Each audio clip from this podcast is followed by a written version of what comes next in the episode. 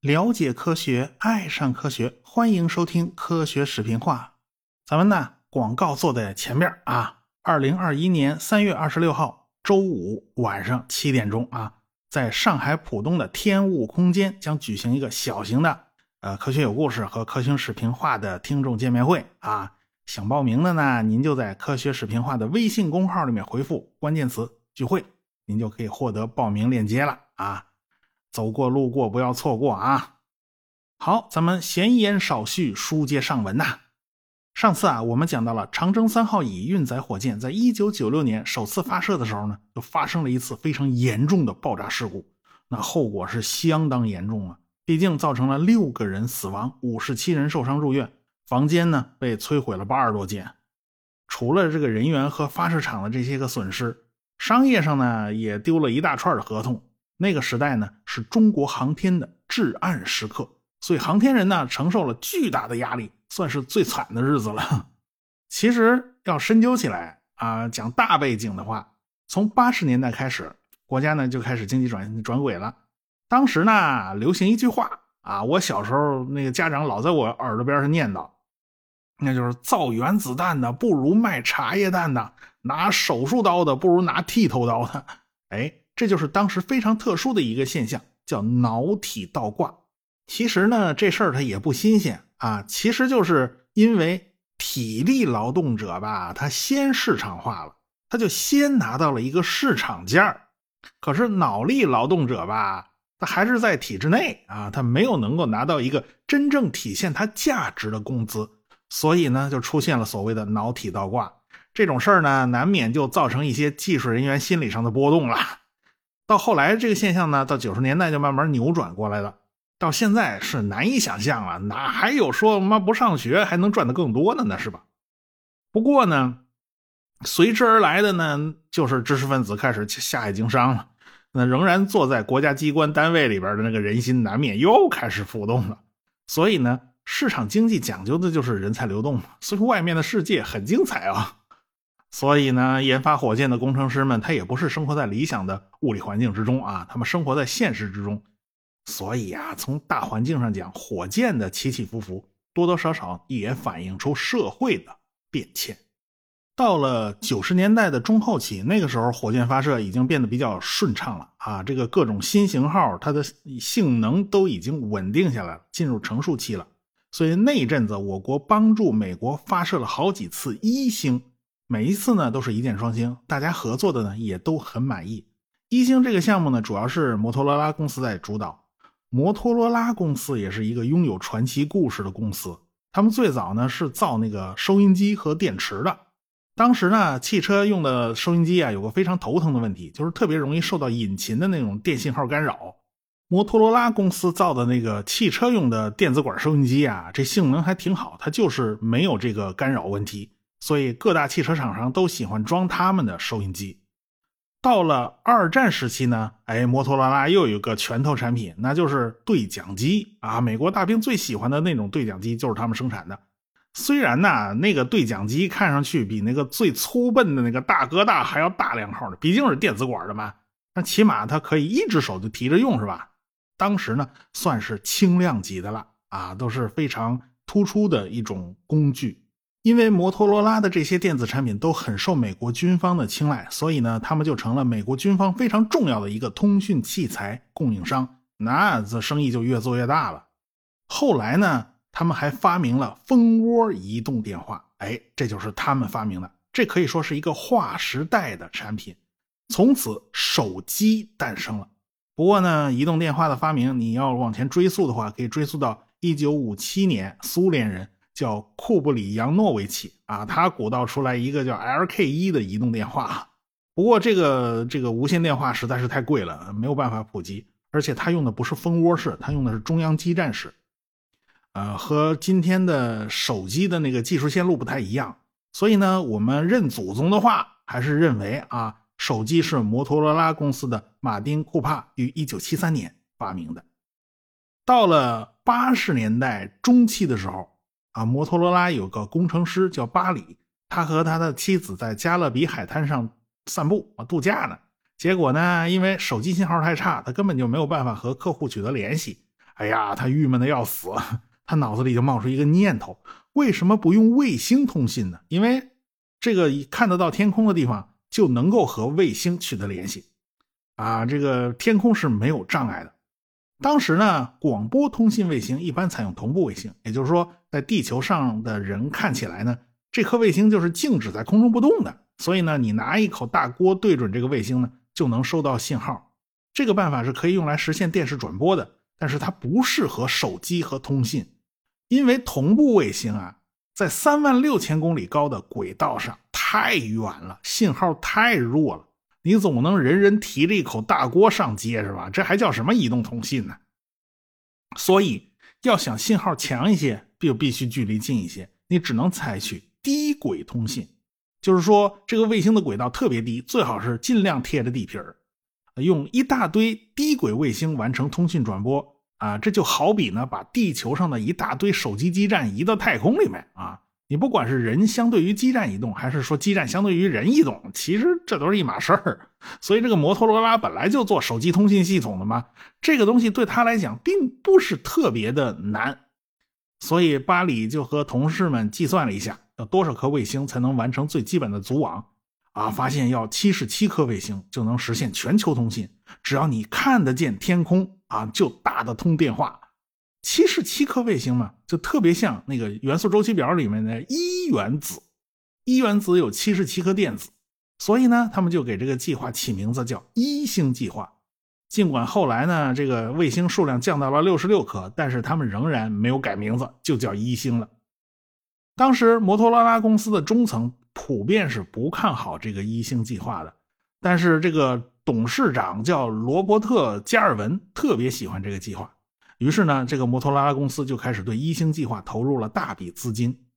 这个罗伯特·加尔文呢，是摩托罗拉公司的二代接班人，他是个二代目啊。他都当时他岁数也不小了，他都快退休了吧？但是他根本想不到自己在临退休之前给他儿子挖了多大一坑。当时呢，苏联已经解体了，俄罗斯和西方的关系还不错。那一星计划呢，反正是个商业项目哇，移动通信嘛，是吧？于是啊，就可以用俄罗斯的质子号火箭来打一星啊，效率比较高啊。美国火箭也打，俄国火箭也打啊，这不两边一块打，不是快点吗？哎，我国的长征火箭也算是分到了一杯羹，打了好几次，这也算是中美两国太空合作最后一个比较大的项目了。到了一九九八年的十一月一号，一星开始正式启用了，提供通信服务。第一个使用一星打电话的是当时的副总统戈尔，他从白宫玫瑰园给国家地理学会的主席打了一个电话。他为什么要给这位打呢？因为这位啊是电话发明者贝尔的曾孙啊，给他打呢有仪式感啊，是吧？有纪念意义。但是当时谁也没想到，一星计划正式运行了半年就顶不住了，因为他们价格实在太贵了，用户实在太少了。到了一九九九年，也只有一万用户，这点人根本就没法赚钱。这一星这个公司背了一屁股债啊，公司每个月要还的贷款利息就达到了四千万美元，一个月四千万啊！这最后公司不得不宣布破产保护。啊，这个公司当时的 CEO 呢是加尔文家族的三代目，叫克里斯·加尔文。当时呢，摩托罗拉公司啊有一系列的错误决策，这一星呢只是其中一个。啊，说实话，这个摩托罗拉公司当时内斗还挺厉害的。呃，这个眼睛就往天上看呢，结果地上崛起了一家新公司。呃，说新也不新了，原来人家不是干这行的，就是了。这家公司呢，就是芬兰的诺基亚公司。正是一星开始部署的1997年，诺基亚超越了摩托罗拉，成了世界第一大手机制造商。后来嘛，两千年的时候，这个摩托罗拉又碰上什么金融危机，这股价下跌了百分之四十。克里斯作为 CEO，只能大量辞退员工来缩减开支。当时摩托罗拉一共是十五万人，被他裁掉了五点六万人。但是他没想到，他自己也被董事会给踢出来了，他自己等于是也被辞了。从此，摩托罗拉这个公司就和创始人加尔文家族再也没什么关系了。随着克里斯的辞职，有一笔已经谈好的生意呢，换人了嘛，思路不同了嘛，这笔生意也黄了。本来这条件都快谈妥了，就差最后掏钱了啊，这就可以收购一个小公司了。现在呢，这个黄了嘛，也就没收购，这公司就只能自己挺着呀。这家公司叫华为啊。后来呢，一星这家公司呢重组运行啊，居然起死回生，挺过来了。不过这都是题外话了。一星呢早就没有了当年的无限风光，如今继承一星伟大梦想的是星链计划哦。不过这可是后话了。不过这回这个人我们会提到的啊。在这个阶段啊，我国和美国公司的合作呢就变得比较顺畅了。毕竟接触这么多了，交流也多了，大家相互之间了解的也就更多了。但是没想到，两国之间的航天合作就被美国国会给盯上了。当然，国会盯上的也不仅仅是航天领域，还包括核武器设计方面。一九九八年，美国众议院通过了一个决议，就组织一个特别委员会来调查是否有大量的技术和其他信息被转移到中国。这都是文明的说法，不文明的说法呢，就是间谍偷啊。这个委员会的头头呢，是来自加州的众议员，叫考克斯。这帮人呢，一直调查到了1999年，才拿出了一个臭名昭著的考克斯报告。这报告一共七百多页，很厚的一大本啊。他们指责中国偷窃了美国有关核弹头的机密情报。你别看那洋洋洒洒堆了七百页，其实里面实锤的事儿是真不多。当时比较出名的呢，就是李文和案。在洛斯阿拉莫斯实验室工作了二十年的李文和被指控把实验室机密交给了中国方面，呃，结果美国人还把他抓起来好长时间。最后这个案子呢草草收场，李文和呢就承认了一项指控，当然是最轻的嘛。啊，这个美国政府呢撤回了其他五十八项指控啊，双方各退一步吧。这个考克斯报告呢还点名提到了两家美国公司。就是休斯公司和劳拉公司都被点了名了嘛，所以美国政府也就盯上他们了。二零零二年刚过圣诞节，美国国务院就向联邦法院提交了一份三十二页的控诉状，指责休斯公司和波音公司涉嫌非法向中国转移敏感技术。这波音公司怎么又掺和进来了？这波音公司纯属躺枪，因为休斯公司涉及航天的部门被他们给买下来了。啊，这已经换了主人了，结果他们就受到了牵连。美国政府非要施压，逼着这两家公司承认向中国转移了技术。这考克斯报告里边写过呀，一九九六年长三乙爆炸事故，美国人派了调查人员，最后啊，他们把自己的调查报告交给了中方。美国政府认为，这就等于是在帮助中方排除火箭的错误。啊，那么由此往前追溯，你是不是当年？九二年的时候，长二捆事故，你也这么干过呢？你是不是偷偷向中国传递了什么消息呢？你是不是漏了什么事儿呢？嗯，你别说，考克斯报告里边联想还挺丰富的。他们就觉得呀，这个长二捆来自于长征二号的改进型号嘛，是吧？这长征二号就等于是民用版的东风五号导弹嘛，这不就等于是间接帮助中国的导弹技术改进吗？这劳拉公司跟休斯公司这俩公司，这叫一个冤呢。他们本来呢，一九九六年的事故，这劳拉公司不想派人，但是保险公司呢，强烈呼吁他们介入，因为他们不参与，这个保险公司就不肯接受我国事故调查人员的结论，他就不给投保。美国这些公司的人员其实是在获取了我国提供的相关报告之后，在这个报告的基础之上做判决，而不是做独立调查。他们只是核实了中方的结论而已，报告上呢并没有提供任何新的信息，它是肯定不涉及泄密的。但是说这么多也没用啊，反正人家也不信呢。人家考克斯报告已经出台了，而且这个报告还促成了一系列立法和机构改革。美国等于是在自己的内部搞了一次大整顿，但是呃，并没有任何人被判决向中国提供了情报。这个李文和案其实是雷声大雨点小嘛，呃，对于休斯公司和劳拉公司的施压，其实也有点类似的意思，就是逼着他们认错，这样政府方面脸上好看，好交代。最后劳拉公司顶不住了，支付了一千四百万美元的罚款，同时答应拿出六百万美元来做内部整顿。啊，这钱呢，花是花在内部了，但是他们肯定花的也不情愿呢。但是劳拉公司从头到尾他都没有认错啊。休斯公司最后呢也被罚了三千两百万美元，波音公司其实是被牵连的，啊，他们可两头得罪不起啊，因为既得不罪不起中国，也得罪不起美国政府，啊，你想想啊，九十年代末是个什么时代？那是八亿件衬衫换一架波音飞机的时代，那波音飞机是有很高利润的，是吧？它离不开中国这个市场嘛。最后呢，这档子事儿就这么过去了。美国人对自己的公司罚款只是象征性的，是要要真的泄密，他怎么罚这点钱哪够啊？是吧？吵吵半天说中国靠大量的间谍去偷人家美国技术，结果呢，一个真的间谍都没确认。从这事儿也能看得出来，考克斯报告就是胡扯。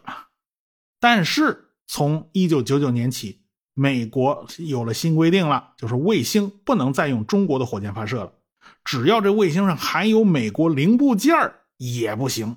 可是哪个卫星能说不包括任何美国零部件呢？这个太难了呀。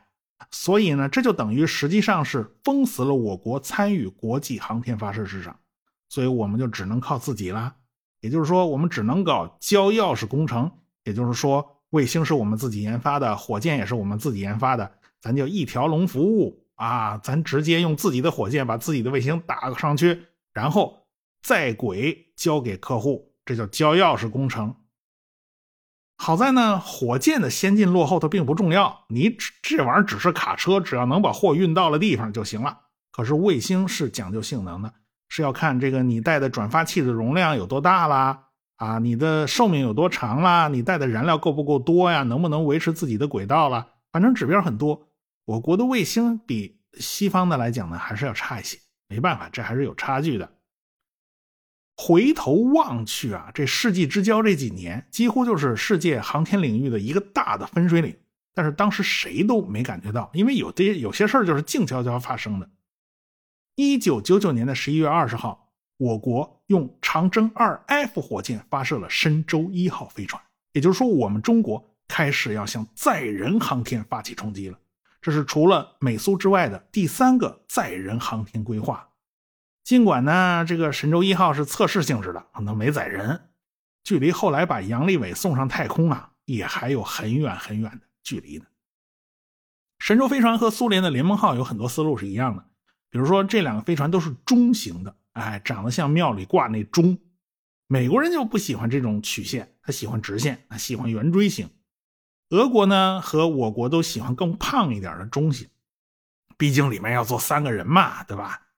呃，苏联、美国都是从一个人、两个人、三个人这种飞船一点点做大的，我国呢起步就是三个人，按三个人大小设计的。毕竟呢，我们是有后发优势的，前面很多路呢。呃，美国和苏联已经帮我们趟了一遍了。发射飞船用的火箭呢，就是长征二 F 火箭，其实就是在长二捆的基础上改进而来。它特别强调了安全性和可靠性，毕竟这是载人的火箭，是人命关天。所以我们第一次在中国火箭上看到了载人航天特有的逃逸塔。据说为了研发这个逃逸塔呢，还花了不少功夫。毕竟美俄两国都是不会帮助我们的啊。其他人他也没搞过，你问其他人，其他人也不知道，所以只能自己慢慢摸索。好在我们走过的路，前人还是走过的，起码呢，我们能看到个样子，起码我们知道这事儿能搞成。但是有些人走的那个路啊，其他人压根就没走过啊。他有些人就是不想走寻常路嘛。这个世界总是会蹦出几个不按常理出牌的人。有个年仅三十一岁的年轻人正在享受着加州的阳光。他年纪轻轻的就已经发了一笔横财了，卖掉了自己创业公司的股份，赚了一点八亿美元。其实呢，这个卖掉自己公司的股份也不是他本意。他本来他是大股东兼公司 CEO，但是趁着他带着新婚的妻子去澳大利亚度蜜月这档口。大家伙呢召开了董事会，把他给罢免了。他前脚上了飞机，后脚这大伙就开了董事会。结果这家伙正好在飞机上没落地呢，他不能开手机，所以他什么消息也不知道。等他到了澳大利亚了，也落了地了，这才知道，嗯，怎么家里老窝里闹争辩了。他赶紧买了返程机票回美国，但是回了美国也晚了，木已成舟了嘛。不过呢，好在他还是大股东。他只是慢慢自己淡出了自己这个一手创立的这家公司啊，他以大局为重啊，闹起来就没有意思了。这家公司后来改名叫 PayPal，卖给了亚马逊的贝佐斯。这个家伙分到了两点五亿美元的巨额财富啊！当然这税前，交完税还剩一点八亿，也就是说他年纪轻轻啊就已经是亿万富豪了。没错，这个家伙就是马斯克啊！这家伙终于要登场。那个时候正好是二零零一年，刚刚进入新世纪。啊，这个家伙如今已经是如雷贯耳了，是吧？马斯克拿到了钱，自己呢无事一身轻啊，到底干点什么呢？他自己也在彷徨之中。他在加州呢到处瞎溜达。加州是个好地方，阳光充足，气候很稳定，所以聚集了大量的航空制造企业。洛杉矶周边呢还有不少各地飞机制造厂的这个基地，不管是空军还是 NASA 都在这儿呢搞各种实验。所以加州这个地方很奇怪，一边是好莱坞明星，一边是奇形怪状的飞机从这儿飞上蓝天。反正也没事干嘛，马斯克不知道怎么回事啊，就和一群火星协会的人凑到一起了。这群人呢就开始高谈阔论去移民火星的有关话题啊。这帮人急需找到投资人，马斯克这么个有钱有时间的家伙，当然就成了他们重点公关对象。这一下啊，可把马斯克的兴趣给。勾起来了，咱们下回再说。科学声音。